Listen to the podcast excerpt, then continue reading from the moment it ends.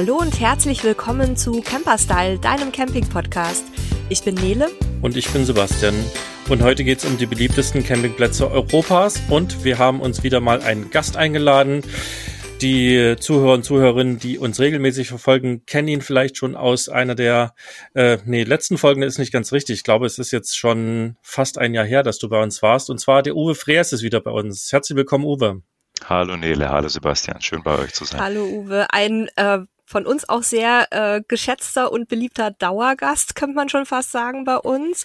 Wir unterhalten uns ja immer sehr gerne mit dir und sind jetzt heute ganz, ganz gespannt auf ähm, ja viele Tipps von dir zum Thema Campingplätze. Und vielleicht hast du ja auch ein paar Geheimtipps ähm, für uns, so ein paar persönliche Empfehlungen und auch wir geben natürlich am Ende dann noch ein paar unserer Lieblingsplätze bekannt. Ähm, es war ein Wunschthema auch von mehreren Hörerinnen und Hörern und auch von Lesern des Magazins. Unter anderem haben sich das gewünscht die Adriane, der Michael und der Stefan. Grüße gehen an dieser Stelle raus. Und bevor ähm, nee, nicht bevor, sondern weil ja noch nicht jeder und jede den Uwe kennt. Uwe, stell dich doch mal ganz kurz unseren Hörern und Hörerinnen vor, bitte. Gerne. Ich bin Uwe Freers, ich bin äh, 53 Jahre alt, und wohne mit meiner Familie im Herzen von Berlin. Bin eigentlich ein Bayer, insofern ein klassischer Bayer in Berlin. Da gibt es ein paar davon. Und ich bin Geschäftsführer von ADAC Camping. Wir betreiben PinCamp, das Campingportal des ADACs und die gesamten Bücher, die ihr vom ADAC kennt, sowie die Camping- und Stellplatzführer-App.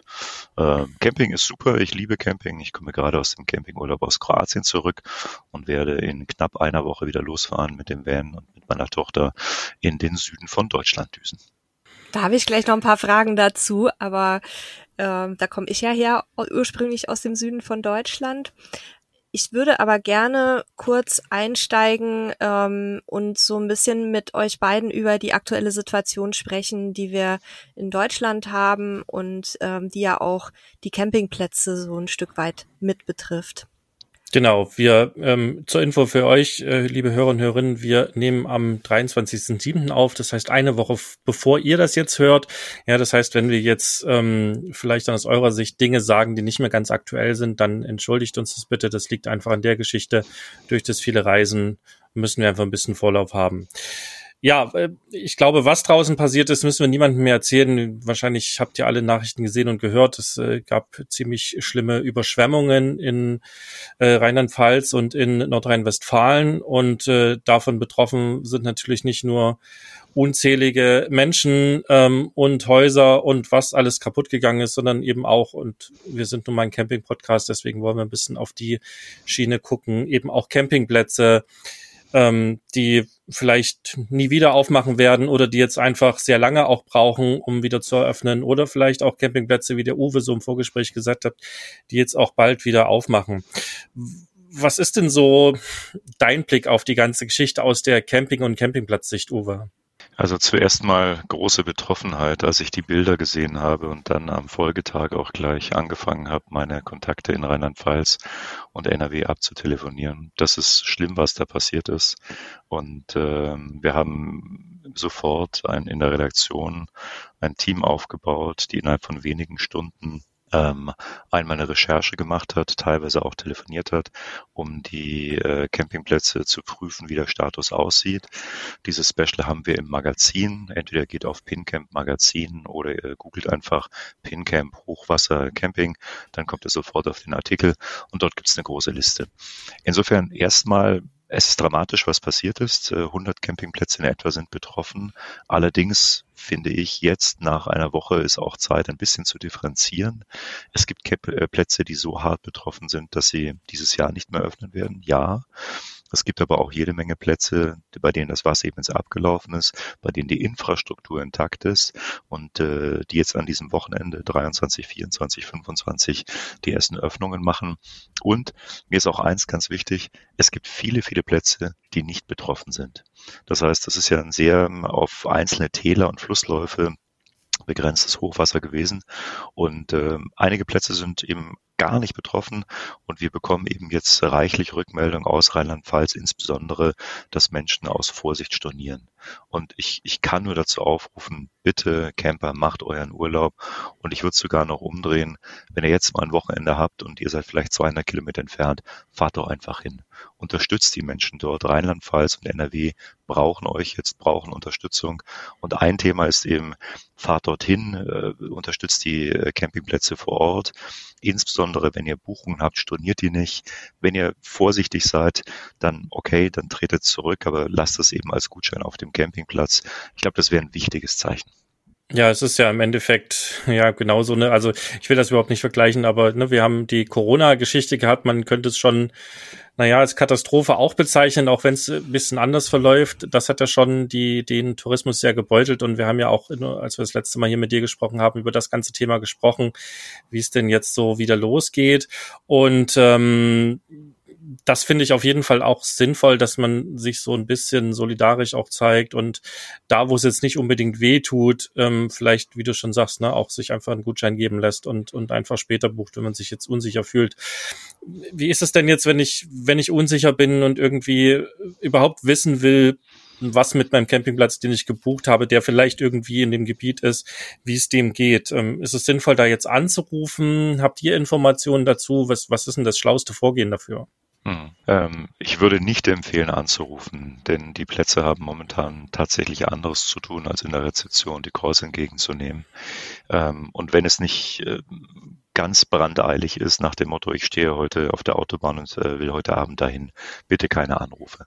Ich glaube, einerseits äh, das Magazin äh, Special bei PinCamp, dort könnt ihr eine Liste von roundabout 100 Plätzen mit dem jeweiligen Status sehen und wir updaten das alle zwei, drei Tage. Also das ist wirklich aktuell. Und die andere Variante, was sich gut bewährt hat, die meisten Campingplätze haben eine Info auf ihrer Facebook-Page veröffentlicht. Das klingt verrückt. Warum nehmen sie die Facebook-Page? Weil manche tatsächlich ihre Server auf dem Campingplatz hatten, die sind abgesoffen. Also wirklich ganz skurrile Dinge. Insofern, das für uns von außen am transparentesten arbeitende System sind die Facebook-Fanpages der Campingplätze. Dort kriegt man eine gute Info. Und ich glaube, wer dann eine Detailfrage hat, eine Mail hinschreiben und ich hoffe, dass da zeitnah auch Antworten kommen. Okay, das hilft auf jeden Fall weiter, ja. Hast du eine Information, Uwe, wie es aussieht mit Anreise? Also ich habe jetzt vielleicht einen Platz gebucht als Gast, der nicht direkt betroffen ist, aber in einer Region liegt, ähm, die es vielleicht ganz schön erwischt hat. Kann ich da überhaupt anreisen? Wie erfahre ich, ähm, wie bekomme ich Infos zur Anreise? Ähm, wie, sehen, wie sehen die Zufahrten aus? Gibt es da irgendwelche Rückmeldungen, die ihr bekommen habt? Ehrlich gesagt bin ich da an der Grenze meines Wissens. Ich habe momentan keine Informationen darüber, ob die Sperrungen, die jetzt noch existent sind, aktuell in Online-Systemen bereits sichtbar sind. Ähm, meines Wissens nein, aber das soll nicht bedeuten, dass es doch so ist. In Summe würde ich sagen, ähm, es gab ja immer noch eine Sperrung auf der A61, die ist meines Wissens noch existent. Das Wasser insgesamt ist ganz gut zurückgelaufen. Allerdings in den Kernregionen, also an der A als Beispiel, ganz ehrlich, da macht es momentan keinen Sinn hinzufahren. Auf der anderen Seite, ich habe gestern einen sehr schönen Artikel gelesen auf Spiel Online, äh, wo die Tourismus oder der Tourismuschef von Rheinland-Pfalz ganz schön beschrieben hat, dass man eben jetzt sehr, sehr viel Energie auch investiert hat, um zu gucken, dass die Standardthemen, Beispiel Freizeitparks, Tiergärten, äh, Zoos und, und, und, dass die einfach wieder begehbar werden und dass der Tourismus eben jetzt wieder in eine Normalität einklinken kann. Aber konkrete Antwort auf deine Frage kann ich dir nicht geben. Ich mhm. weiß nicht, ob Google Maps es momentan ausweist. Ich bezweifle es. Ja, also ich habe gesehen zwischendrin, dass das äh, Google Maps schon relativ aktuell ist, dass sie auch, als es noch konkret äh, überschwemmt war, auch Warnungen ausgegeben haben. Aber ja, ich würde mich vermutlich auch nicht drauf verlassen, aber es gibt auf jeden Fall schon mal einen, einen ersten guten Hinweis. Ähm, ansonsten kann man vielleicht auch natürlich nochmal gucken, ob die, die Gemeinden selber, ähm, in denen man so unterwegs ist, ähm, irgendwelche Informationen haben. Und nicht zuletzt hat ja auch die ADAC so ein, so ein Reiseservice, ne, wo man sich als Mitglied informieren kann und Routen ausgeben lassen kann. Hilft das in dem Falle vielleicht auch weiter? Absolut. Also das geht immer. Natürlich alle 21,x Millionen ADAC-Mitglieder sind herzlich aufgerufen, in ihre Geschäftsstelle anzurufen oder sich dort zu melden. Wir haben tatsächlich einen Service, ähm, der ist, finde ich, einen ganz tollen Service, der ist in den 50ern, 60ern entstanden. Äh, du kannst beim ADAC sagen, ich wohne in Bottrop und ich möchte nach Istrien und dann schicken wir dir tatsächlich die Landkarten von Bottrop bis Istrien quasi zusammengeklebt nach Hause.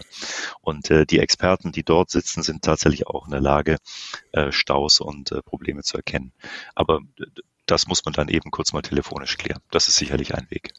Die Experten, die da jetzt sitzen, werden dir dieses Jahr nichts zu Weihnachten schenken.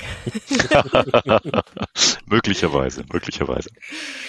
Ja, dann, ähm, ich weiß nicht, Sebastian, hast du noch Fragen zu diesem speziellen Thema? Sonst würde ich dann ähm, schon mal so langsam den Schwenk machen zu unserem eigentlichen Punkt, nämlich den Campingplatzempfehlungen.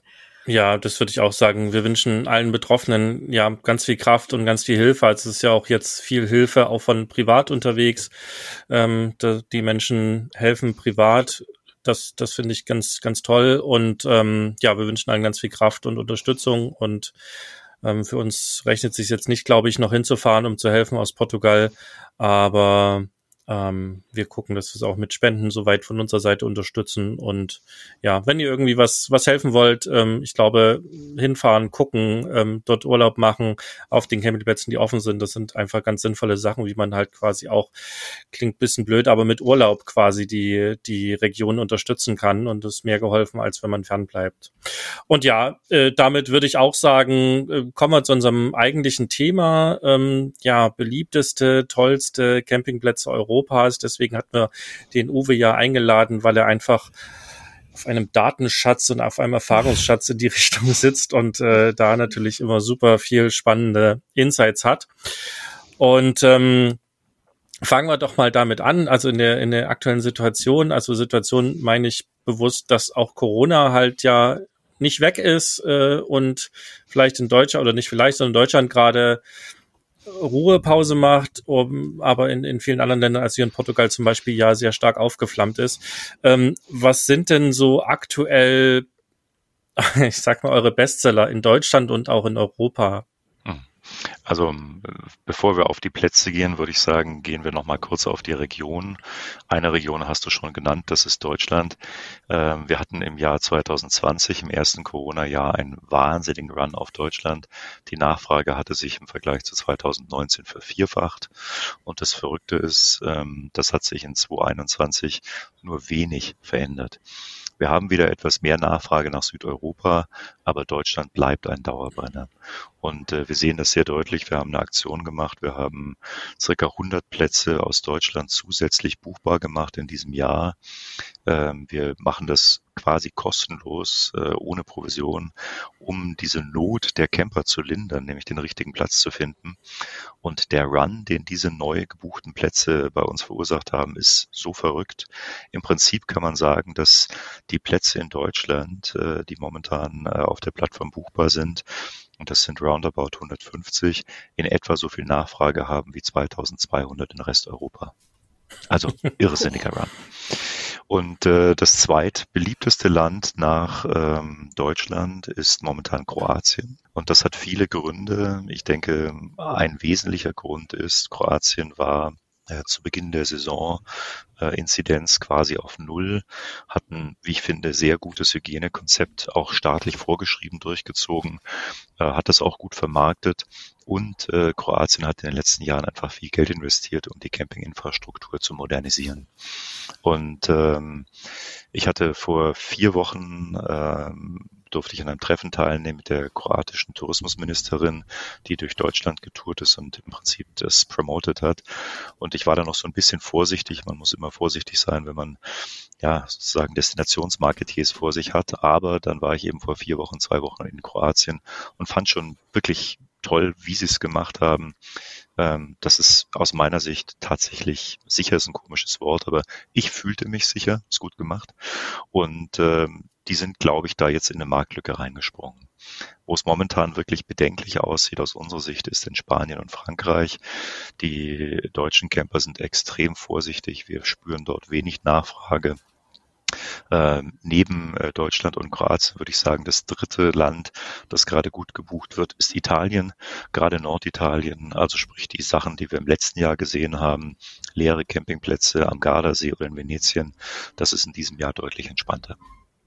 Was haben die in äh, Kroatien denn jetzt außer Corona-Maßnahmen sonst noch modernisiert, weil du gesagt hast, dass sie relativ viel investiert haben in die Campinginfrastruktur. Was ist da so alles passiert? Naja, in Kroatien kann man sehen, also zwei Trends in Kroatien. Das eine Thema ist, ähm, in Kroatien gibt es viel mehr als in Deutschland Ketten. Und äh, diese Ketten investieren im großen Stil in Campinganlagen. Das sind mhm. Ketten, die sich in der Hotellerie bereits seit Jahren, Jahrzehnten bewegen und jetzt eben Campingplätze aufkaufen und diese Campingplätze ja schlicht und ergreifend modernisieren. Eine mhm. der großen Ketten beispielsweise ist Valamar. Ähm, und wenn du durch Istrien fährst, hast du, ich würde mal sagen, ich übertreibe jetzt, aber alle fünf, sechs Kilometer einen Valamar Campingplatz. Unterschiedlichste Ausprägung. Und dort werden auch wirklich, also das Flaggschiff, das hatte ich mir eben angesehen im Urlaub, das ist äh, Istra Premium Camping Resort. Das äh, liegt zwischen Porridge und Rovinje. Das heißt, ziemlich genau in der Mitte von Istrien. Und äh, das ist ein Investment von über 100 Millionen Euro. Also da wurde unglaublich Geld ausgegeben. Und das mhm. ist, ja, also sagen wir es mal so, ähm, man muss genau wissen, was man dort bekommt. Das ist mit dem Zusatz Resort, das ist schon, ich würde sagen, das ist ein Club made für Camping. Also mhm. Unterhaltung, die, sehr hochwertig gemacht, also nicht irgendwie stupide und einfach. Nee, ist wirklich schön. Mhm. Tolle Pools, tolle Wasseranlagen für Kinder, schöne Restaurants. Das ist natürlich nicht das. Ich fahre jetzt mit meinem alten T2 irgendwie mal mhm. unter Pinienbäume. Es ist, es ist kommerzialisiert. Und ähm, das, was ich ganz spannend an Kroatien finde, ist, dass sie beides bedienen können, denn tatsächlich direkt neben diesem Platz grenzt schon fast der nächste an und einmal um die Ecke ist ein großer alter FKK-Platz und wenn du da vorbeikommst, da fühlst du dich so ein bisschen 70er Jahre Flowerbauer. Also von Rentnern über Hippies, alles da und diese Vielschichtigkeit, die finde ich einfach ganz angenehm. Insofern, da ist Kroatien gut dabei. Und der zweite Punkt, den ich erwähnen wollte, die kroatische Regierung forciert das Camping Camping ist für Kroatien äh, im Tourismus ein, wenn nicht gar der, aber ein extrem wichtiger Wirtschaftsfaktor. Und das haben die erkannt. Und das mhm. ist ganz anders als bei uns. Bei uns sind ja die Verbände teilweise, ich will nicht sagen zerstritten, aber da wird nicht so aus einem Guss äh, gekämpft für, für den Campingtourismus. Und die Kroaten, die haben das zentralisiert. Also die ziehen das mhm. wirklich professionell auf. Und äh, Darf man fragen, auf welchem Platz oder auf welchen Plätzen du warst? Wahrscheinlich ja nicht nur auf einem, denke ich. Doch, ich habe mir tatsächlich den Luxus gegönnt. Das, das ist, äh, also ich war genau auf dem Platz, den ich gerade beschrieben hatte, mhm. sonst hätte ich es nicht so genau sagen können. Ich war auf äh, dem Istra Camping äh, Premier Resort und äh, der Grund, warum ich in dem Moment eben tatsächlich auch nur auf einen Platz gegangen bin, ist schlicht und ergreifend, für mich war das Urlaub. Bedeutet, äh, ich habe das alles schön regulär bezahlt, äh, ich bin da runtergefahren. Natürlich wussten die, wer ich bin, aber die waren sehr freundlich, die haben mich total in Ruhe gelassen und ich die auch. Und äh, ich wollte dort mit meiner Familie, mit drei Kindern und der Frau einfach mal runterkommen, ausspannen und da ist ein kleiner Hund unterwegs, äh, wir kennen ihn schon, äh, und äh, wollte dort äh, einfach mal Urlaub machen. Und ähm, natürlich ist es immer schwierig, wenn du dein, dein Hobby irgendwie auch als Beruf hast und natürlich guckst du mal irgendwie so ein bisschen um die Ecke, aber es gibt eben Touren, wo ich an einer Woche, ich weiß nicht, 20 äh, Plätze hintereinander angucke oder wenn wir die Inspektionsschulungen haben, wo man echt ins Detail reingeht. Aber ganz ehrlich, das Corona-Jahr oder das, die eineinhalb Jahre und auch das Homeschooling mit drei Kindern, ich war echt urlaubsreif. Also ich war echt am Limit und es ist, ich würde fast sagen, ich war über dem Limit. Und ich brauchte einfach mal zwei Wochen off und das hat mir gut getan. Und die hast du jetzt da im, im Ressort bekommen, konntest du dich gut erholen? Genau, ich konnte mich gut erholen. Ich war jetzt nicht derjenige, der die Wasserrutschen darunter gerutscht ist, das haben die Kinder gemacht. Aber wir haben uns ein Boot gemietet und sind an der Küste entlang gefahren, Ach, haben die äh, Städte besucht, ähm, super viel gekocht am Abend zu Hause, einen Grill aufgestellt. Also wirklich das, was, was im Camping einfach gut ist, auch mal ein, ein schönes Buch lesen und äh, ja, und, und also was mich am meisten gefreut hat, ich habe die Mail abgeschaltet und habe die gute alte SMS aktiviert, habe meinem Team gesagt, wenn was ist, schickt mir eine SMS. Es kamen nur zwei Stück. Ich musste keine E-Mails lesen. Perfekt. Super. Also wirklich richtigen Urlaub gemacht. Genau, so soll es doch sein. Das ist spannend. Ich wusste das gar nicht, ähm, weil ich mich aber nicht so sehr in der Tiefe mit Campingplätzen beschäftige, weil das ja nicht so unser, unser Anlaufpunkt ist. Aber ich wusste gar nicht, dass da auch ganze große Resorts gibt. Das ist natürlich super spannende Alternative auch zum Hotel jetzt. Ne? Du fährst einfach mit deinem Campingfahrzeug hin und hast ansonsten alles, was du quasi aus deinem Resorturlaub kennst. Ja, wir haben das cool. in diesem Jahr auf die Spitze getrieben, weil die Entfernung von Berlin darunter schon ziemlich weit ist.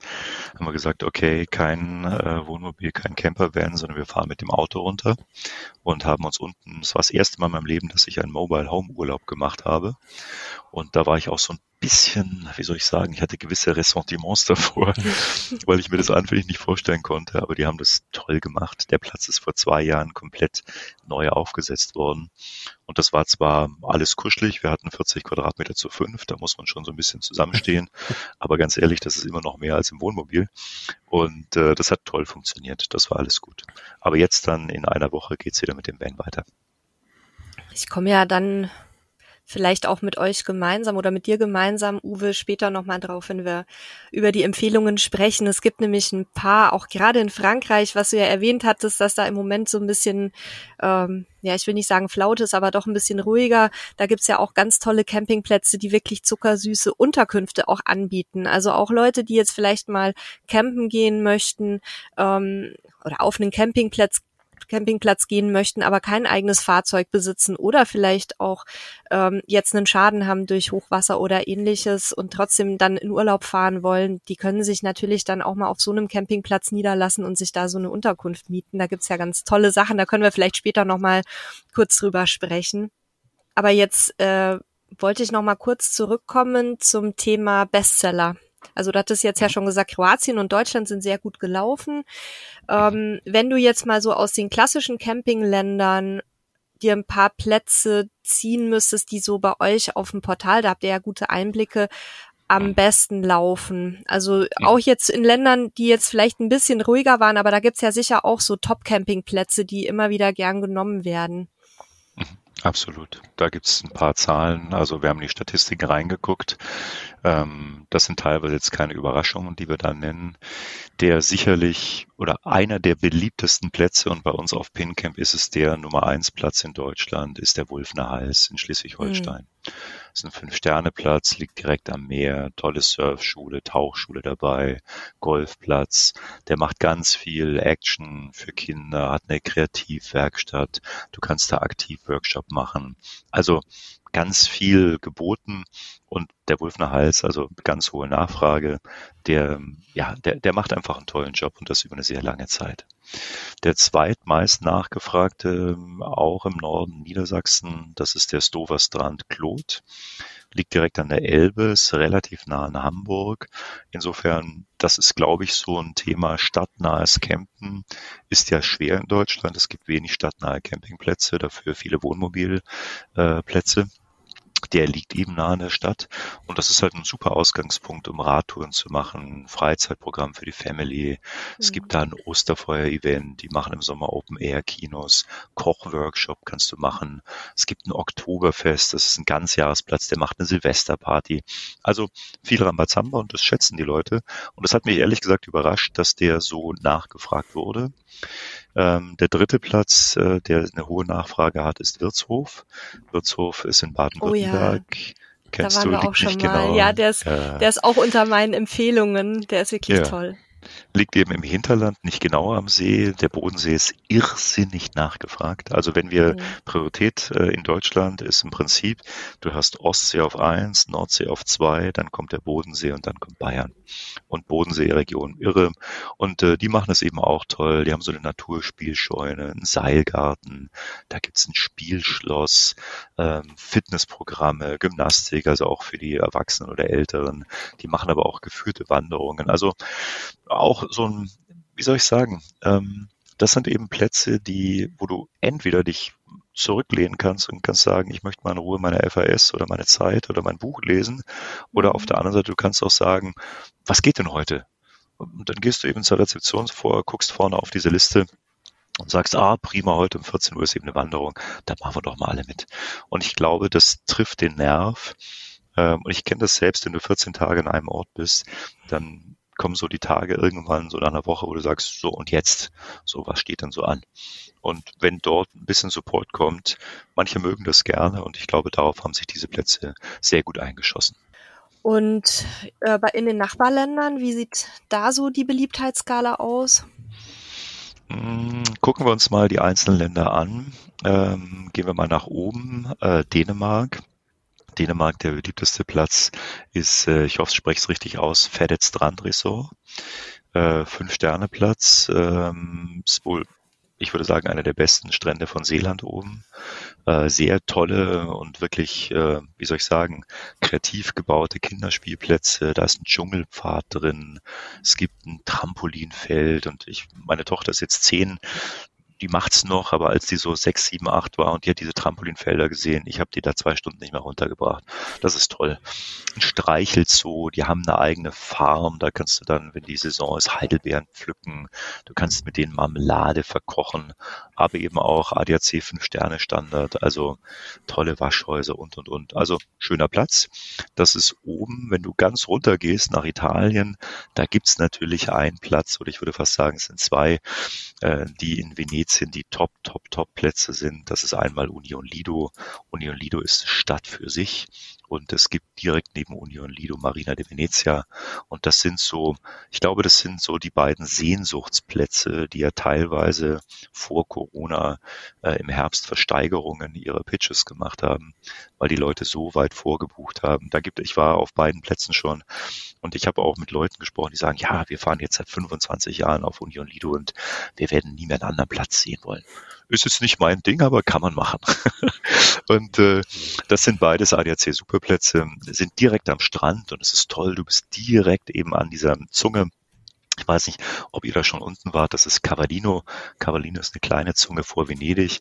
Und äh, in den 50er, 60er Jahren war das damals ein Brachland. Da wurde, äh, äh, was macht man da? Obstanbau wurde da gemacht, Obst und Gemüse. Und ich habe eine lustige Geschichte gehört, äh, die geht sinngemäß so, dass damals äh, die alten Bauern, äh, denen das Land gehört hat, die dann irgendwann an die Söhne oder Töchter abtreten mussten, die haben dann immer gesagt, naja, die guten Söhne und Töchter, die bekommen das Land innen drin, die machen da ihren Obstanbau und eben die nicht so geliebten Söhne und Töchter, die haben die Randlagen bekommen. Das war alles so ein bisschen versalzt und sandig.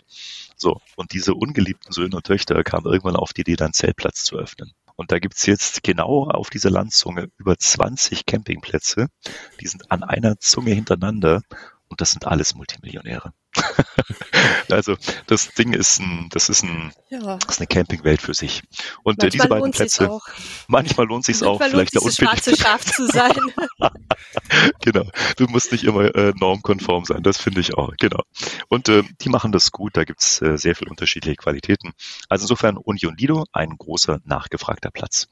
Und äh, Kroatien, ich hatte gerade schon ähm, Istra Premium erwähnt, aber wenn wir jetzt nach wirklich Nachfrage gehen, die beiden meist meist gebuchten, die wir bei uns auf der Plattform sehen, ist einmal Amines Maravea.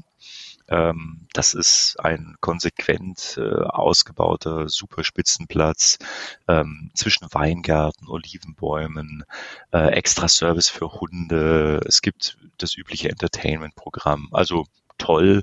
Das ist eben auch Resort-mäßig und ein bisschen anders gemacht, aber ich, ich finde sehr schön, weil es direkt am Strand liegt, an der Badebucht auf Kirk ist, äh, ich bin mir nicht sicher, ob ich den richtig ausspreche, ich glaube Omisali oder Omisalic, Camping Omisali und äh, die machen, also sind bei uns momentan der Renner, sind wirklich, also was da an Buchen runtergeht, fantastisch. Ich habe ihn selbst leider nicht besucht, wir sind nicht bis Kirk runter. Aber ich habe mit meinem Inspektor gesprochen und der meinte, begeistert, toll, sehr frei.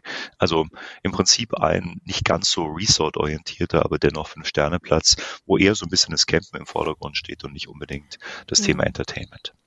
Das sind so die Top-Plätze, die man in Europa sehen kann.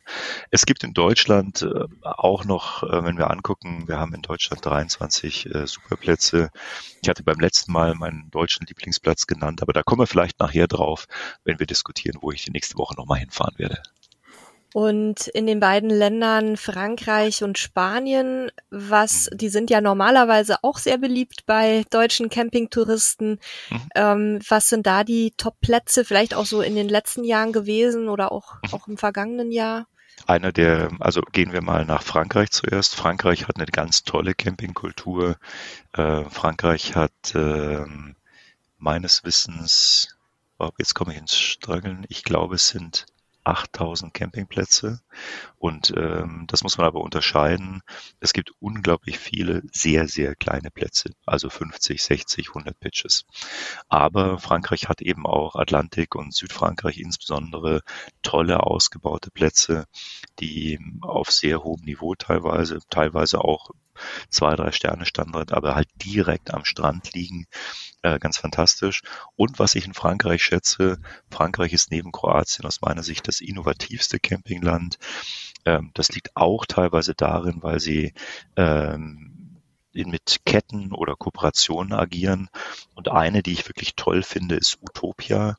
Also schreibt mhm. sich HU, Utopia, spricht man Utopia aus. Und ähm, die machen das wirklich toll, weil sie auch an nicht so wahnsinnig bekannten Spots Campingplätze aufgebaut haben und äh, dort ähm, sowohl Pitches anbieten, aber eben auch ähm, Unterkünfte und diese Unterkünfte sind durch die Bank fantastisch. Das sind Safari-Zelte, äh, du hast eine Badewanne da draußen stehen. Also das ist so, wie soll ich sagen, das sind so die Bilder, wo du sagst, puh, wow, das, das möchte ich einmal im Leben irgendwie mal so machen. Ich möchte mal in so einem Safari-Zelt aufwachen, Baumhäuser. Ja, ähm, wollte ich gerade sagen, oder diese, diese Hütten, die dann so einen ganz weiten Blick über Berglandschaften haben mit so einer genau. tollen genau. Terrasse. Also da, genau. da hast du jetzt quasi schon so ein bisschen äh, ein, äh, einen kleinen Spoiler untergebracht. Das wäre nämlich auch auf meiner Empfehlungsliste für Frankreich tatsächlich gestanden. Also ich habe noch mhm. keinen ähm, Utopia-Platz gesehen, den ich nicht schön gefunden hätte, weil die auch immer sehr exklusive Lagen haben, also auch Lagen, die wirklich landschaftlich ganz zauberhaft sind. Ähm, zumindest die Plätze, die ich bisher gesehen habe. Und du fühlst dich eigentlich, obwohl es ein Campingplatz ist, mit allem Komfort und auch sehr sauber und sehr gut ausgestattet. Aber dadurch, dass die die Plätze so naturnah lassen, fühlst du dich immer so ein bisschen wie beim Wildcampen. Also du stehst da in irgendwelchen Wäldchen und hast auch teilweise dann, wenn, wenn du nicht gerade in der Hochsaison unterwegs bist, gar nicht viele Nachbarn, sondern teilweise steht man da auch so gefühlt mehr oder weniger alleine, weil die Gelände eben auch so weitläufig sind. Und ich kann, wo ihr gerade Safari sagt, auch noch ein Tipp mit reinbringen. Es ist kein Campingplatz, weil wie gesagt, ist nicht unsere, unser Thema, aber es gibt im ähm, Safari Park in oder im Serengeti Park in Hodenhagen einen Wohnmobilstellplatz. Also man kann sozusagen im Park mit seinem Wohnmobil stehen. Wir haben das leider nicht gemacht, weil unser Herdenschutzhund ja mhm. alles Getier gerne jagt und es halt für alle sehr anstrengend wäre und wir auch die, die Tiere da nicht nerven wollen und auch unseren Hund nicht und uns. Aber das äh, ist so von Berichten, was wir von Wohnmobillisten gehört haben, die da schon waren, super cool, dass du da halt wirklich eine Nacht in Anführungszeichen inmitten der wilden Tiere verbringst. Ähm, und äh, das soll auf jeden Fall ein Erlebnis sein. Und für alle, die dann wie wir mit einem Hund unterwegs sind, der das nicht so mag. Hodenhagen hat auch einen schönen kleinen Mini-Stellplatz, ähm, der eine Versorgung, Entsorgung bietet, der direkt an einem kleinen Badesee liegt, der an einem Deich liegt, wo man wunderschön auch spazieren gehen kann. Also das ist dann nämlich auch immer unser, unser kleiner Zwischenstopp gewesen, wenn wir sozusagen von einem Teil unserer Heimat in Sachsen zum anderen Teil Richtung Bremen gefahren sind. Da liegt es quasi so zwischendrin und das kann ich als Stellplatz mal so empfehlen. Sehr also wer jetzt, wer jetzt nicht äh, bis Frankreich fahren möchte, um Wildcamping zu erleben, der kann sich dann mal so ein bisschen in den Norden aufmachen. Hm, schön. Du hattest noch gesprochen nach äh, Spanien. Genau. Ähm, ich habe äh, in Spanien einmal eine Reise gemacht nach Katalonien und mir dort ein paar Plätze angesehen. Und äh, einer, der mir sehr gut gefallen hat, äh, dort war Las Dunas. Mhm. Las Dunas äh, liegt äh, in der Nähe von San Pedro Pescador und äh, ist ein gut gemischter, sowohl mit tollen Mietunterkünften, sehr modern gemacht, äh, sehr schön angelegt, aber eben auch mit tollen Pitches, gut gemischter, großer Familiencampingplatz, direkt am Mittelmeer, also Strand, ich weiß nicht, 30, 40 Meter tief und ach, drei Kilometer, also gigantisch groß. Du kannst dort eben, was ich toll fand, deswegen will ich da mal wieder hin. Äh, es gibt eine äh, Surfschule, auch für Kinder. Und du kannst da eben sagen, naja, also in zwei Wochen lernen die Kids da einfach mal solide surfen. Finde ich total toll, also ein schönes Angebot. Und ähm, was mich auch begeisterte, war das Restaurant. Die machen richtig tolle spanische Küche. Ähm, der Chef ist da so ein kleiner, ich will nicht sagen Gourmet, aber ähm, das finde ich manchmal auf deutschen Camping, oder nicht auf deutschen, aber ich habe es auch auf anderen schon gesehen. Manchmal finde ich die Küche auf den Campingplätzen so, da kommt halt so Gefrierzeug rauf. Irgendwie, dann gibt's Chicken McNuggets für Kinder. Ja, mhm. kann man machen. Aber wenn ich halt in Spanien bin, dann möchte ich halt irgendwie Fisch essen und frische Sachen. Und das können die da gut. Also wer gerne isst und Spanien liebt, den würde ich Las Dunas ans Herz legen. Ja, auch in Spanien kann ich noch einen Stellplatz beitragen, liegt allerdings äh, im Norden in Bilbao. Ähm, allerdings nicht in Bilbao, sondern Bilbao liegt ja in so einem Talkessel und äh, der Stellplatz ist auf einem Berg oben und man hat einen absolut fantastischen Blick auf Bilbao. Ähm, und man steht auch wirklich direkt mit Blick. Also wir parken da immer vorwärts ein. Das heißt, du guckst zur Frontscheibe von raus und guckst quasi nachts über Bilbao und das ist einfach atemberaubender Blick. Kann ich empfehlen man sollte immer vorher checken, ob da gerade ein Festival ist. Wir waren nämlich auch schon da und mussten feststellen, wenn da ein Festival ist, ist da alles zu. Und dann gibt's auch keinen Ausweichplatz. Aber ansonsten ist es wirklich auch ein sehr, sehr cooler Stellplatz, wenn man da in der ganzen Region dort unterwegs ist, in der, in der Nordküste, ähm, wo es ja auch ganz viele tolle Campingplätze und Stellplätze gibt. Ich würde also, noch ganz kurz auf einen Platz, Entschuldige, ja? ähm, auf einen Platz gehen. Äh, das war einer unserer ADAC Camping Award Gewinner in diesem Jahr. Ähm, wir verleihen im Januar die ADAC Camping Awards und suchen dort nach verschiedenen Kriterien die besten Plätze Europas aus. Und das sind teilweise auch, ja, wie soll ich sagen, es ist immer sehr schwer zu sagen, was ist der beste. Aber ähm, wir fragen eben unsere Inspektoren, haben da eine Fachjury drauf. Und in Österreich war das in diesem Jahr das Ferienparadies Natterer See. Und äh, der Georginer, der das betreibt, das ist ein ganz umtriebiger Österreicher, der eben so eine tolle Mischung gemacht hat aus, das liegt direkt am Natterer See, einerseits aus klassischem Camping. Der hat ganz wunderbare ähm, Holz, äh, Mobile Homes gebaut. Äh, also wirklich sehen toll aus, super Bilder. Und jetzt hat er ein Projekt, das finde ich fantastisch. Er baut äh, im Prinzip Camping-Hausboote auf den See. Das heißt, du kommst da quasi an, dann gehst du über den Campingplatz, hast alle Facilities des Campingplatzes, aber du wohnst dann auf dem Campinghausboot auf dem See. Und das finde ich super. Also das sind so Campingunternehmer, wo ich immer wieder hohen Respekt habe, weil ich habe schon ganz viel gesehen, aber dass jetzt ein Campingplatz auf die Idee kommt, am See ein Hausboot anzudocken und zu sagen, hey, Du kannst da, wenn du Lust hast, einfach in See reinschwimmen mit deinem Ding, hast da deine Ruhe, machst einen Badetag, am Abend kommst du wieder rein, gehst ins Restaurant essen. Du hast eine totale Unabhängigkeit. Also tolle Ideen. Insofern Ferienparadies Nattere See kann ich euch wirklich ans Herz legen. Ja, das klingt wirklich gut, nicht ganz so spektakulär. Ähm, aber auch sehr schön am See gelegen in Österreich und zwar am Heiterwanger See ist ein Campingplatz, den wir schon öfter besucht haben. Das ist der Campingplatz Fischer am See. Da ist auch ein Hotel dabei. Ist aber ein ganz schnuckeliger kleiner Platz und man kann von dort aus halt wunderbare Wanderungen unternehmen. Also das wäre auch nochmal so eine ähm, Empfehlung von meiner Seite, wenn ihr gerne in Österreich unterwegs seid und gerne Wasser um euch habt, dann ähm, ist es sicherlich auch ein schöner Spot. Ja, und sonst ähm, Uwe, wie sieht's aus mit so Ländern, also äh, Kroatien hattest du ja schon genannt, aber zum Beispiel der Balkan hat ja auch noch mehr zu bieten und zwar ziemlich viel, wie wir selber auch schon festgestellt hatten, an Campingmöglichkeiten. Gibt's da vielleicht auch Plätze, die ähm, sehr gerne gebucht werden oder die ihr empfehlen könnt jetzt in ähm, weiß ich nicht, Ländern wie Montenegro oder Mazedonien oder auch vielleicht Albanien. Das war ja auch mal eine Zeit lang gefühlt zumindest der neue heiße Scheiß unter Campern sozusagen. Ich, ich glaube auch, ja. Ähm, also ich merke es im Bekanntenkreis, dass dieses Thema Balkan immer mehr kommt. Das freut mich aus, finde ich toll. Das ist teilweise noch ein bisschen urwüchsiger. Ähm, das ist, wenn man jetzt Richtung, weiter Richtung äh, Südosten geht, eher so ein Vanlife-Thema.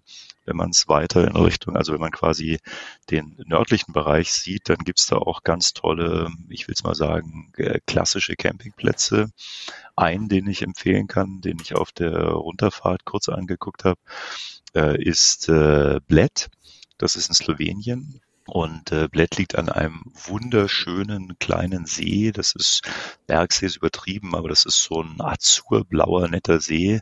Äh, es ist ein Vier-Sterne-Platz, ähm, sehr internationales Publikum und äh, ich finde ein sehr angenehmer Platz, der auch bei uns online gebucht wird und auch gut nachgefragt wird. Und Slowenien ist, glaube ich, eh so ein Ding.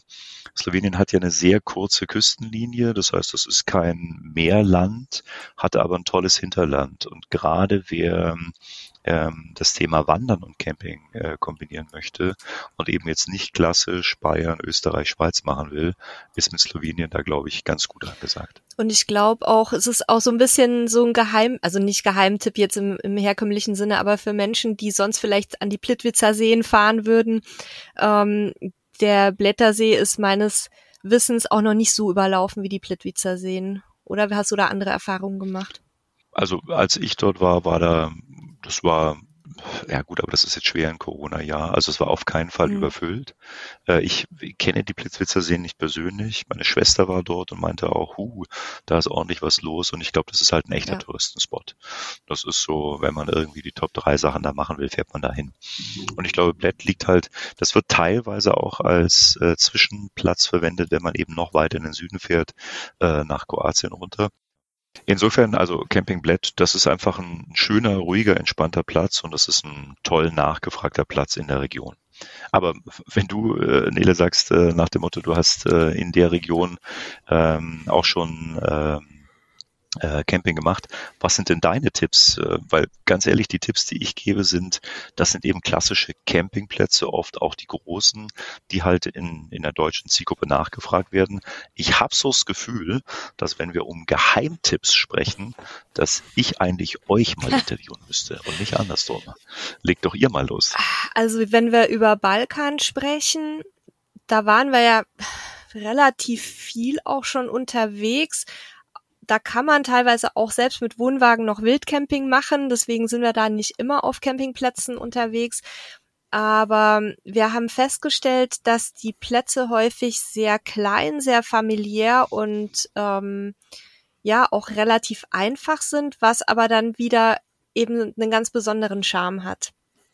Und also ich spreche jetzt nicht über Kroatien, sondern ich spreche jetzt tatsächlich über, ähm, über Montenegro, über ähm, Mazedonien, Albanien, die Ecke, äh, Bosnien auch. Da gibt's nicht so wahnsinnig viele Campingplätze, aber sehr, sehr schöne Ecken und zum Beispiel ähm, in Albanien ist es so, dass und auch Mazedonien teilweise, dass uns da eine wahnsinnige Gastfreundschaft entgegengeschlagen ist. Also dass man da selbst auf ganz kleinen Plätzen wirklich jeden Morgen persönlich begrüßt wird und dann bekommt man einen Kaffee und dann bekommt man, wenn man möchte, ein Schnäpschen. Mein Mann hat mich immer ausgelacht, weil ich dann schon morgens irgendwie einen Raki bekommen habe und dann erstmal in die Arbeit damit gestartet bin. Und da sind mir jetzt besonders so ein paar Highlights im Gedächtnis geblieben, die jetzt gar keine besondere Infrastruktur bieten, sondern einfach nur schön und gemütlich sind. Das ist zum einen äh, der Camping Rino am, äh, auf der mazedonischen Seite des Okritsees, also schreibt sich wie Orit, aber spricht sich Okritsee, habe ich mir sagen lassen da steht man wirklich direkt am Wasser und es schwimmen die Enten vorbei und äh, der Halil, mein Mann, hat dann äh, nachts Otter beobachtet, die da spielten im Wasser, also zauberhaft. Und dann gibt's noch auch so Campingplätze, zum Beispiel in Albanien im Landesinneren, wie Camping Tirana. Der ist zwar gar nicht in Tirana, sondern irgendwie noch Kilometer weit weg. Aber da laufen dann halt, wenn man da irgendwie fährt, äh, da habe ich so, so ein Schild entdeckt da war eine Schildkröte drauf und ich dachte, das wäre ein Witz vom Campingplatz, der auf langsame Fahrzeuge hinweist, aber nein, da marschieren wirklich Landschildkröten über die Straße, ne?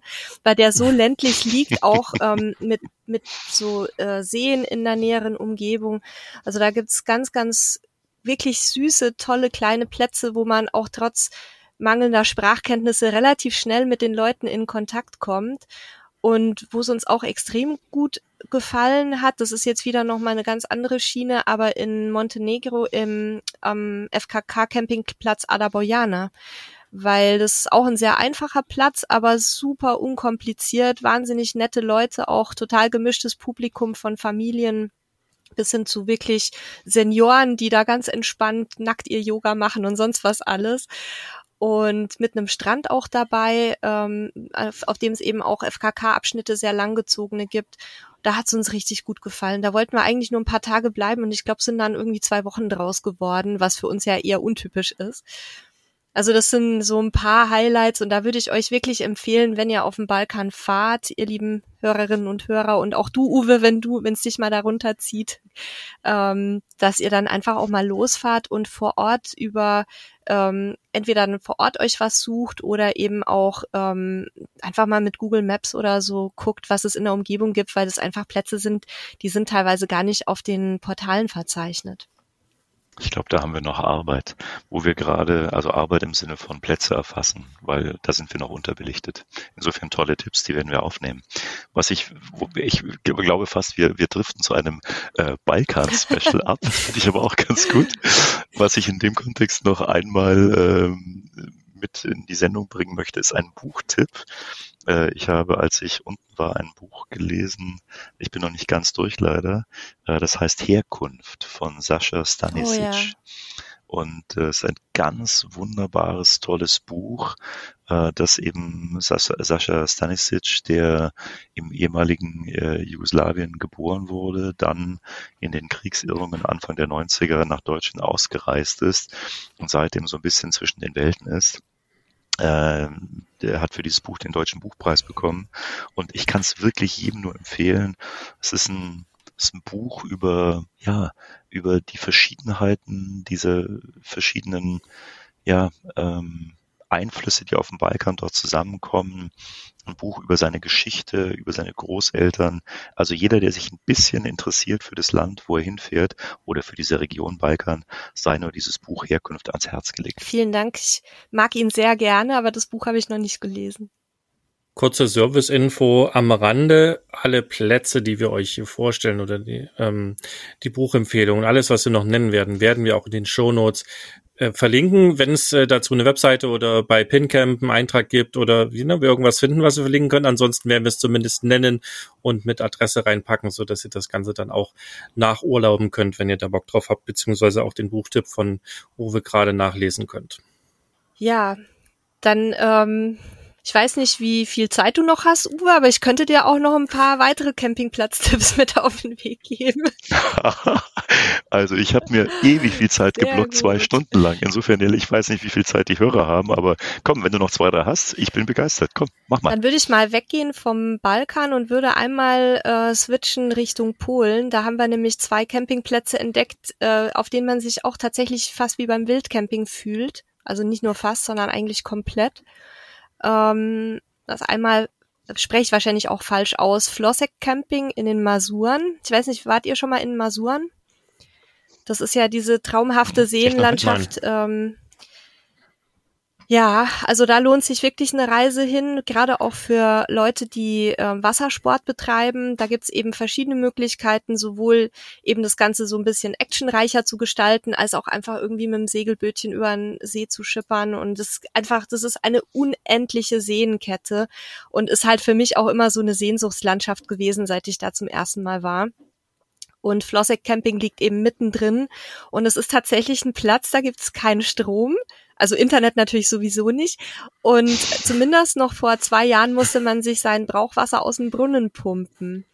Ähm, das war sehr spannend und es gab auch nur so ein Plumpsklöchen, aber es war halt wirklich ursprünglich Camping, ne? Und so richtig, wie man sich das vorstellt.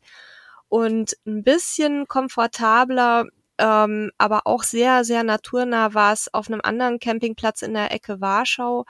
Ähm, da kann ich den, den original polnischen Namen gar nicht aussprechen, der hat zu viele Konsonanten. Aber ähm, die nennen sich auch auf Englisch Frog Farm Paradise in Chepovo. Und das ist eben so ähm, Agro-Camping, also so, ne, das, das ist im Prinzip ein Stellplatz auf so einem ähm, ja, wie so ein Bauernhof. Die haben auch einen See dabei und da erlebt man herrliche Sonnenuntergänge. Da haben wir auch äh, ganz tolle Fotos machen können. Und da gibt's Wasser, da gibt's Strom, aber es ist auch sehr, sehr naturnah. Wie würdest du denn so den, den Stand des Campings zwischen Balkan und Polen und den nordöstlichen Ländern vergleichen? Ähm, also beim Balkan kommt es tatsächlich darauf an, wo man sich befindet. Da ist, äh, da habe ich aber festgestellt, dass die Plätze, egal wo man war, bis auf eine Ausnahme, waren die sehr ähm, sauber, auch wenn sie einfach waren. Ähm, sehr, sehr, ähm, ja, clean, sehr gepflegt. Die eine Ausnahme war in Montenegro, da saßen wir inmitten von Müllhaufen, weil die irgendwas abgeräumt hatten. Ähm, in Polen haben sie eine sehr gute Campingplatzinfrastruktur. Und ich glaube auch relativ vergleichbar zu unserem Standard hier. Also ein paar Abstriche muss man im Ausland, glaube ich, immer so ein bisschen machen, weil man halt immer den, den Landesstandard zugrunde legt. Ähm, aber ansonsten, also ich würde fast sagen, Kroatien und Montenegro sind wahrscheinlich mit Polen relativ gleich auf, wenn nicht sogar ein bisschen weiter. Und wenn wir dann über Mazedonien und Albanien sprechen, dann ist das Ganze deutlich kleinteiliger. Also da habe ich jetzt keine riesigen Campingplätze entdeckt, wie zum Beispiel in den anderen Ländern. In Polen, da gibt's äh, ganz normale große Campingplätze, auch mit Familienangebot, mit Spielplatz, mit Strandzugang und allem Pipapo. Das sind halt die Plätze, auf die wir sonst normalerweise nicht so stark zurückgreifen, haben aber auch schöne Ecken entdeckt. Und ähm, in den anderen Ländern ist es noch so ein bisschen unorganisierter. Ne? Da hast du dann so eine Familie, die halt einen Campingplatz betreibt, teilweise mit sehr, sehr viel Liebe und Hingabe. Ähm, aber das sind noch nicht so diese, diese ähm, weitläufigeren Strukturen. Und das macht ja auch sehr viel vom Charme aus, wenn man in den Ländern campen geht, dass es eben noch nicht so durchorganisiert ist, ne, wenn man das mag. Mhm. Mein Mann hat mir gerade noch, ich glaube, Entschuldigung, mein Mann hat mir gerade noch aus dem Hintergrund ja. äh, einen Campingplatz zugerufen, in den wir uns total verliebt haben, weil wir sind ja so ein bisschen Hippies. Ähm, in Litauen war der, ne? Litauen. Ähm, Sunny Nights Camping. Also in Litauen gibt's einen zuckersüßen Campingplatz, in den wir uns total verliebt haben. Der heißt Sunny Nights Camping. Das ist so ein richtiger, richtiger kleiner Hippie-Platz. Der ist in der Nähe vom Cross Hill. Ähm, ich werde den Ortsnamen nicht aussprechen. Ich pack's euch auch in die Show Notes. Ähm, ganz zauberhafte Betreiber. Wir haben ihn tatsächlich auch ja, Ich sehe gerade. Ja, dann würde ich, dann würde ich empfehlen, ähm, oh da mal Gott. zu buchen, wenn ihr in die Ecke kommt, weil das ist wirklich ein zuckersüßer Platz mit so Apfelbäumen, wo man sich dann morgen seine Äpfel fürs Frühstück mm. holen kann und ganz, ganz nette Betreiber. Und das ist ein richtiger Hippie-Platz, aber auch sehr schön angelegt. Also nicht verkommen oder so, sondern wirklich schön gemacht, aber halt Natur pur. Und in der Nähe kann man dann noch so ein ganz ulkiges ähm, Relikt äh, begutachten. Das verlinke ich auch nochmal. Das ist der Cross Hill. Ähm, das sind hunderttausende Kreuze und Kruzifixe in unterschiedlichen Größen, die sich da über die Jahrzehnte angesammelt haben. Das ist ein richtiger Berg. Und den Berg kann man auch äh, begehen und da sind dann an die ganzen Kreuze irgendwelche Fürbitten und sowas dran gepinnt. Also das ist total spannend, sich das auch mal anzugucken, aber ich schweife ab. Ja, Sunny Nights Camping, große Empfehlung von mir.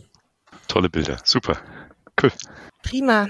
Ähm, ich würde jetzt vorschlagen, ich habe noch eine ganze Menge anderer Campingplatzempfehlungen, weil wir natürlich äh, normalerweise das ganze Jahr unterwegs sind. Ich würde die jetzt aber nicht mehr alle nennen, ähm, sondern höchstens noch, ähm, Uwe, wenn du noch Interesse hast, auch vielleicht, dass wir noch über zwei, drei Highlights sprechen und den Rest würde ich dann einfach in die Shownotes packen, damit wir jetzt hier nicht total den Rahmen sprengen, weil wir haben ja auch noch ein paar andere Themen vorbereitet, mit, äh, wo, über die wir mit dir sprechen wollten.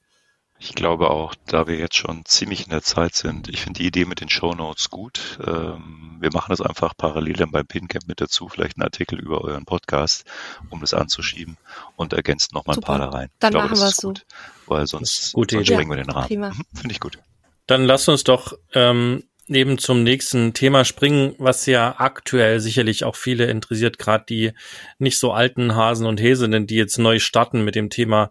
Wie ist denn jetzt generell gerade die Auslastung? Ähm, vor allen Dingen, wenn wir jetzt auch auf Deutschland gucken, Gibt es da überhaupt noch was, was ich buchen kann? Ähm, Gibt es da bei euch Möglichkeiten, auch was weiß ich, Last Minute zu buchen? Mhm. Äh, gibt es, ja. Da haben wir echt hart gearbeitet, um an der Stelle vorwärts zu kommen. Insgesamt muss man sagen, die Auslastung in Deutschland ist sehr hoch.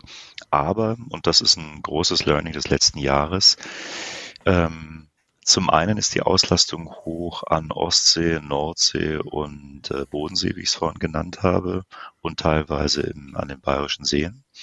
Wir haben in Mitteldeutschland noch grundsätzlich Verfügbarkeit. Und wir merken eben auch in den nachgefragten Regionen gibt es immer wieder Zwischenzeiten. Und das ist das Schöne, du kannst auf PinCamp jetzt eben tatsächlich suchen und du kannst eben sagen, im schlimmsten Fall sagst du jetzt mal ganz von oben herab, du sagst Deutschland und nennst eben irgendeine Zeit. Und jetzt sagen wir einfach mal, was ist eine gute Zeit? Gehen wir einfach mal in der ersten Septemberwoche für vier Tage campen, vom 6. bis zum 9 wir sind mit zwei Erwachsenen unterwegs und gucken mal an, was Deutschland dann am Ende raussprudelt. Und da sehen wir jetzt, da sind schon das Ostseecamp, Familie Heide in Schleswig-Holstein ist campbar, äh, buchbar. Also ich sehe hier jetzt diverse Plätze, die in der Zeit eben Verfügbarkeit anbieten. Und das ist eben, finde ich, der große Charme, dieser Überblick zu sehen, weil das eine Thema ist ja, du gehst irgendwie entspannt los, du fährst mit deinem Van los und du versuchst im Prinzip mal einen Stellplatz zu nehmen, dann gehst du vielleicht mal drei Tage auf den Camping Campingplatz. Vielleicht stehst du auch mal irgendwann eine Nacht frei, wie auch immer, wenn du dich treiben lassen kannst. Und die andere Variante ist eben die, du hast fünf Tage und du hast zwei Kinder. Und dann brauchst du eben eine gewisse Sicherheit. Insofern, ja, Deutschland ist gut äh, nachgefragt, aber es gibt eben immer noch Restkapazitäten. Und da sind auch echt tolle Plätze dabei, wie ich finde. Und momentan muss man ganz ehrlich sagen, überall außerhalb von Deutschland ist Verfügbarkeit. Ja. Das heißt, äh, Corona hat einfach dazu geführt, dass die Deutschen weiterhin nicht mehr so schlimm wie letztes Jahr, aber doch verstärkt in Deutschland bleiben.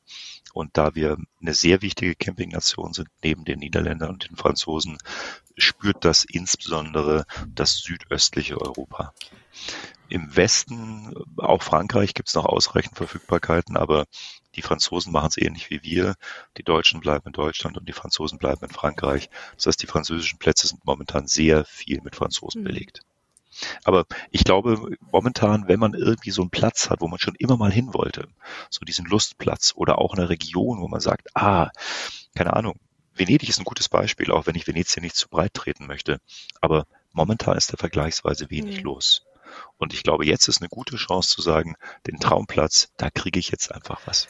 Ich habe jetzt auch tatsächlich Bilder von ähm, Kollegen gesehen, die in Venedig waren und es war leer. Und ich habe gedacht, Mensch, das wäre so schön, weil Venedig ist einfach traumhaft, aber nicht, wenn man in einer Touristen, äh, in einem Touristen-Tsunami ausgespuckt wird. Also auch für solche Geschichten ist vielleicht jetzt eine ganz gute Zeit, mal sich Hotspots anzugucken, die sonst total überlaufen sind. Und weil du gerade gesagt hattest, in Mitteldeutschland ähm, gibt es noch Kapazitäten, dann würde ich euch doch auch noch mal ähm, challengen sozusagen, euch als PinCamp-Team, dass ihr vielleicht für unsere Shownotes auch noch mal zwei, drei Platzempfehlungen gezielt aus den sogenannten neuen Bundesländern, die ja jetzt auch nicht mehr so neu sind nach 30 Jahren, aber ähm, dass ihr da uns vielleicht noch mal ein paar Plätze zuruft, weil da werden wir tatsächlich häufiger mal kritisiert für, zu Recht, weil wir die immer so ein bisschen ähm, stiefmütterlich behandeln und da würde ich mich auch freuen, wenn wir da mal schöne Plätze empfohlen bekommen würden. Das machen wir gerne. Ich gucke gerade auf unsere buchbare Map.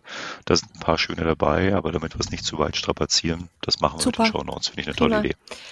Wir haben ja schon mal in unserer anderen gemeinsamen Folge darüber gesprochen, was muss man bei der Auswahl des perfekten Campingplatzes beachten. Das möchte ich jetzt natürlich auch nicht alles wiederholen, aber vielleicht kannst du trotzdem noch mal stichpunktartig jetzt ähm, so ein paar Punkte nennen, ähm, wenn Leute jetzt akut suchen, wie finden die denn jetzt so den, den Platz, der dann auch zu ihnen passt? Weil nicht jeder mag ja kleine naturnahe Plätze, nicht jeder mag einen Riesenplatz mit Animation und äh, Wasserparadies. Wie, wie würdest du da raten, dass man da vorgeht? Also wenn man tatsächlich wirklich frisch auf der Suche ist, würde ich tatsächlich mit Filtern arbeiten. Ähm, Das kann man, also jetzt am Beispiel von PinCamp, du gibst entweder ein Land ein, ist die eine Variante, also du kommst quasi über dein touristisches Ziel. Du sagst, du willst eine Region bereisen, Balkan, du willst ans Mittelmeer, wie auch immer. Und äh, du lässt dir erstmal ganz, ganz viele Campingplätze auswerfen. Und dann kannst du über die Filter, ich finde, unglaublich komfortabel dein für dich präferiertes äh, Umfeld suchen. Du kannst eben sagen, du möchtest ruhig und Natur. Und sobald du diesen Filter wählst, fliegt eine ganze Menge raus, diese Rambazamba-Plätze. Mhm. Du kannst aber auch sagen, hey, ich will Kinder und Action. Und dann bist du eben genau auf diesen Rambazamba-Plätzen unterwegs. Auch das Thema Sterne. Ähm, es gibt eben Menschen, die wollen ähm, ja, Luxus und äh, tolle Restaurants und die fühlen sich auf einem Superplatz mit fünf Sternen sicherlich gut wohl. Die anderen, glaube ich, sind genau andersrum. Ich habe auch schon Statements gehört von Leuten, die sagen, ja, also wenn es ein ADAC Superplatz ist, fahre ich da genau nicht hin. Also ich glaube, das geht so ein bisschen in euren Tenor rein. Dann drehst du das Spiel eben um und sagst, okay, du möchtest eben die ein, zwei Sterne Plätze, willst aber vielleicht nach den Bewertungen gehen und sagen, die, die von den Menschen eben beliebt sind. Ich glaube, dieses Filtern ist ein guter Weg. Und der andere Weg ist, dass du genau andersrum gehst und sagst, such dir eine Kategorie, äh, Kategorie von Campingplatz aus, also ein Thema. Du hast vorhin gesagt FKK. Das heißt, du gehst einfach über die Kategorie FKK rein und dann siehst du, okay, wo sind die denn? Du schaust sie dir auf der Map an. Du kannst dann filtern eben wiederum nach, sind die am Meer, sind die nicht am Meer, wie viele Sterne haben die, wie sind die technisch äh, ausgerüstet, haben die Entsorgung, haben sie die eben nicht. Das heißt, ich glaube, die eine Variante ist, du weißt so ein bisschen, was für ein Typ du bist und dann findest du, glaube ich, gute Destinationen. Und die andere Variante ist, du weißt in etwa, wo du hin willst und dann kannst du gut filtern. Und natürlich will ich nicht nur Promotion für PinCamp machen. Ich glaube tatsächlich, das, was du letztendlich oder was ihr beide letztendlich ähm, mit eurer Liebe für den, den Podcast eben geschaffen habt, nämlich diese, ja, Geheimtipps, die Insider-Tipps, aber auch die Tipps von Menschen, denen ich vertraue.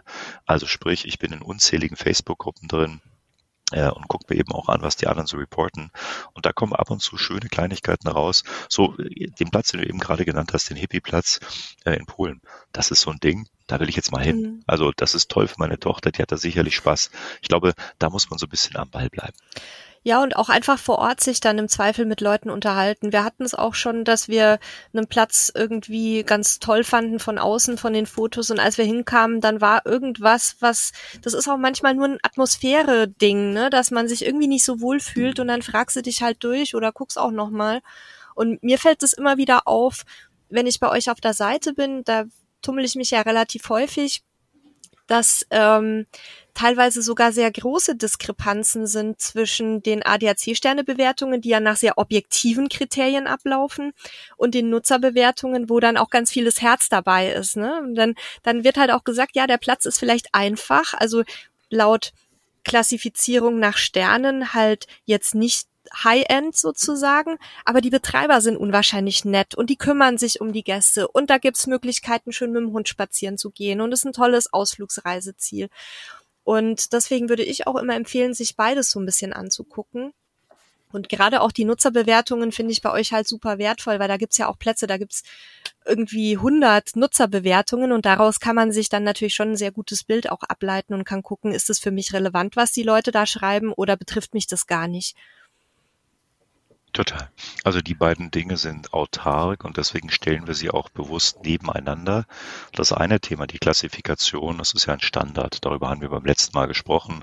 Was wir dort machen ist, wir nehmen eine Raster, 240 Datenpunkte, die wir abfragen und die werden durchgeprüft. Und je nachdem, was dieses Raster rauswirft, kommt am Ende ein Sterne Output raus. Und das hat eben mit ähm, der Ausstattung zu tun, aber letztendlich auch mit der Qualität der Ausstattung. Wie ist die Dusche und, ja. und, und.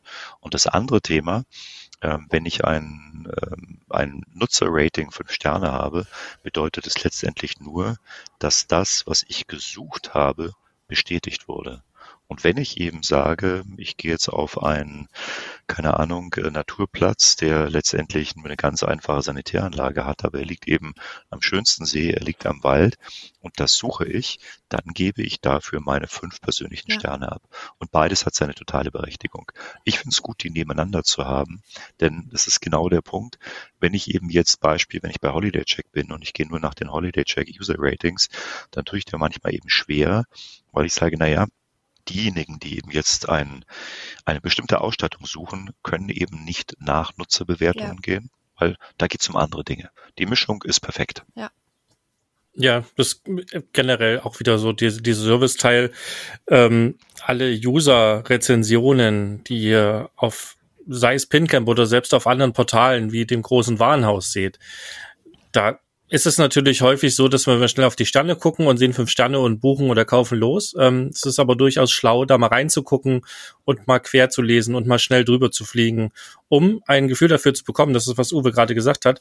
Was wollten denn die Leute? Ne? Warum haben die den Platz gebucht? Warum haben die das Produkt gekauft?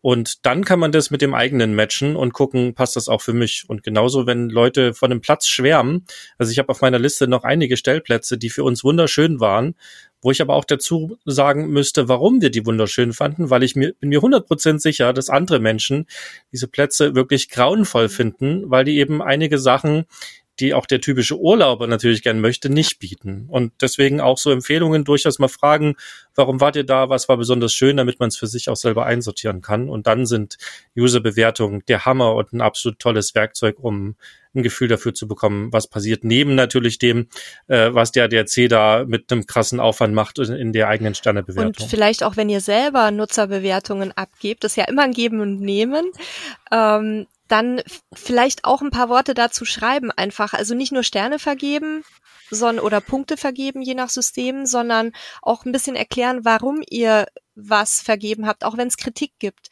Ähm, das finde ich auch immer ganz wichtig, weil nur so können sich die anderen Leute auch ein Bild machen, weil die reinen Punkte oder Sterne sagen erstmal nichts aus. Man muss auch wissen, ähm, wie jetzt schon mehrfach gesagt wurde, was genau dahinter steht. Diesen Aufruf kann ich nur noch mal unterstützen. Ich kann euch die Quote nennen. Bei uns ist die Quote zwischen Lesen und Schreiben ungefähr 1 zu 1000. Das heißt, von 1000 Menschen, die eine Nutzerbewertung lesen, schreibt einer eine. Jetzt haben wir im letzten Jahr 6 Millionen Camper auf der Plattform gehabt. Also da kommt schon reichlich was zusammen, aber im Prinzip ist es immer noch zu wenig. Bedeutet für mich, ich kann an jeden nur appellieren, die Nutzerbewertung zu schreiben. Das dauert fünf Minuten. Und ich freue mich jedes Mal, ich, ich mache das gerne und ich freue mich auch, wenn irgendwann ein Thumbs up kommt und jemand sagt, ja, die hat mir geholfen. Weil, so wie du sagst, das ist ja schön, wenn wir davon alle profitieren, aber im Social sollten wir einfach auch eben nicht nur nehmen, sondern auch geben. Deswegen, ich rufe euch jetzt mal alle auf, komm, schreibt doch mal eine Nutzerbewertung von dem schönen Platz, den ihr gesehen habt. Das hilft Ich fühle mich gerade auch so ein bisschen angesprochen, weil als ich gerade den Aufruf in den Äther geschickt habe, fiel mir ein, wann hast du eigentlich deine letzte Bewertung geschrieben und nicht nur irgendwelche Sterne vergeben? Und ja, ich sollte mich auch mal wieder dran setzen. Vielleicht schaffe ich es jetzt mal wenigstens die Plätze, die wir jetzt im Podcast genannt haben, auch mal dann bei euch äh, zu bewerten. Da werde ich mal, äh, aber es sollte nicht überprüft werden. okay. Ja, ähm, ich glaube, wir haben jetzt ja schon wieder sehr, sehr viel Input von dir bekommen. Ich habe jetzt auch eigentlich keine Fragen mehr so zur aktuellen Reisesituation. Ähm, vielleicht kommst du ja irgendwann noch mal wieder zu uns in dem Podcast, wenn wir dann wieder einen neuen Sachstand haben oder neue Fragen. Aber ich denke, oder Sebastian, wie sieht's bei dir aus? Ist bei dir noch was offen geblieben, was, womit wir den Uwe löchern wollten? Nichts wirklich aktuell super Wichtiges und man will ja auch für nächste Mal noch was haben. Und Uwe hat ja auch diese kleine Challenge äh, mit uns jetzt ins Leben gerufen, dass sie auch auf Pincamp einen Beitrag machen zum Podcast, wo sie auch nochmal ihre Teamfavoriten reinpacken. Wir werden das für uns auch nochmal machen in die Show Notes. Ähm, die wir, die wir auf den ganzen Plattformen auch verlinken. Solltet ihr keine Links sehen, dann geht auf camperstyle.de slash podcast. Dort seht ihr, wenn ihr ein bisschen runterscrollt, die Folge, also die letzte Episode auch und ähm, dort könnt ihr sie auch nochmal aufrufen und da seht ihr dann auch alle Links nochmal drin. Wir werden natürlich auch den Pincamp-Beitrag entsprechend verlinken und ich glaube, dort können wir dann quasi alles weitere noch unterbringen. Ähm, und das sind ja jetzt primär noch vielleicht coole Empfehlungen und dann macht sowieso mehr Sinn, wenn ihr die direkt anklicken könnt, liebe Hörerinnen und Hörer, und ähm, anschauen könnt und nachurlauben könnt, wie ihr das wollt. Ähm, ich fand es wieder super spannend und ähm, ja, bedanke mich bei, bei dir, Uwe, dass du wieder da warst. Es äh, war lehrreich, es ist immer schön, mal so ein bisschen mit Leuten zu sprechen, die halt viele Daten auch erheben. Das ist ja was, was ich gerne mag und ja auch in meinem Job ganz viel mache. Leider nicht über Campingplätze. Und ähm, ich hoffe, unsere Hörerinnen und Hörer da draußen konnten auch viel mitnehmen. Hat's viel Spaß gemacht. Ich verabschiede mich schon mal und übergebe das Wort an euch beide. Bis zum nächsten Mal. Ja, Tschüss. Ich, ich mache es ganz kurz, äh, damit unser Gast äh, sozusagen die Abmoderation dann übernehmen kann. Vielen Dank, Uwe, auch von mir nochmal an dich. Ich freue mich auf eure Tipps, auf deine und auch vielleicht von eurem Team. Da, da sind die Leute ja auch recht viel unterwegs, wie ich das immer mitbekomme. Und dann äh, hast du jetzt das letzte Wort. Super. Nele, Sebastian, wie immer, hat Spaß gemacht. Die Zeit verfliegt. Es ist irre. Man schaut auf die Uhr und plötzlich ist eine Stunde um. Ich finde das toll. Ich hoffe, dass äh, ein paar Hörer dran geblieben sind so lange. Wir haben momentan unsere Inspektoren auf der Tour und in diesem Jahr haben die 1400 Plätze, die sie besuchen. Wir werden jetzt, glaube ich, in den Artikel keine 1400 Plätze reinsetzen, aber wir pingen die auch nochmal an, ob irgendwas Neues reingekommen ist. Also ich glaube, es lohnt sich. Und äh, vielleicht, was wir auch noch machen könnten, äh, wenn wir den äh, Magazinartikel haben, dann schießen wir den auf Facebook auch nochmal hoch. Und vielleicht haben auch die Hörerinnen und Hörer Lust, äh, ihre Lieblingsplätze damit dazu zu ergänzen.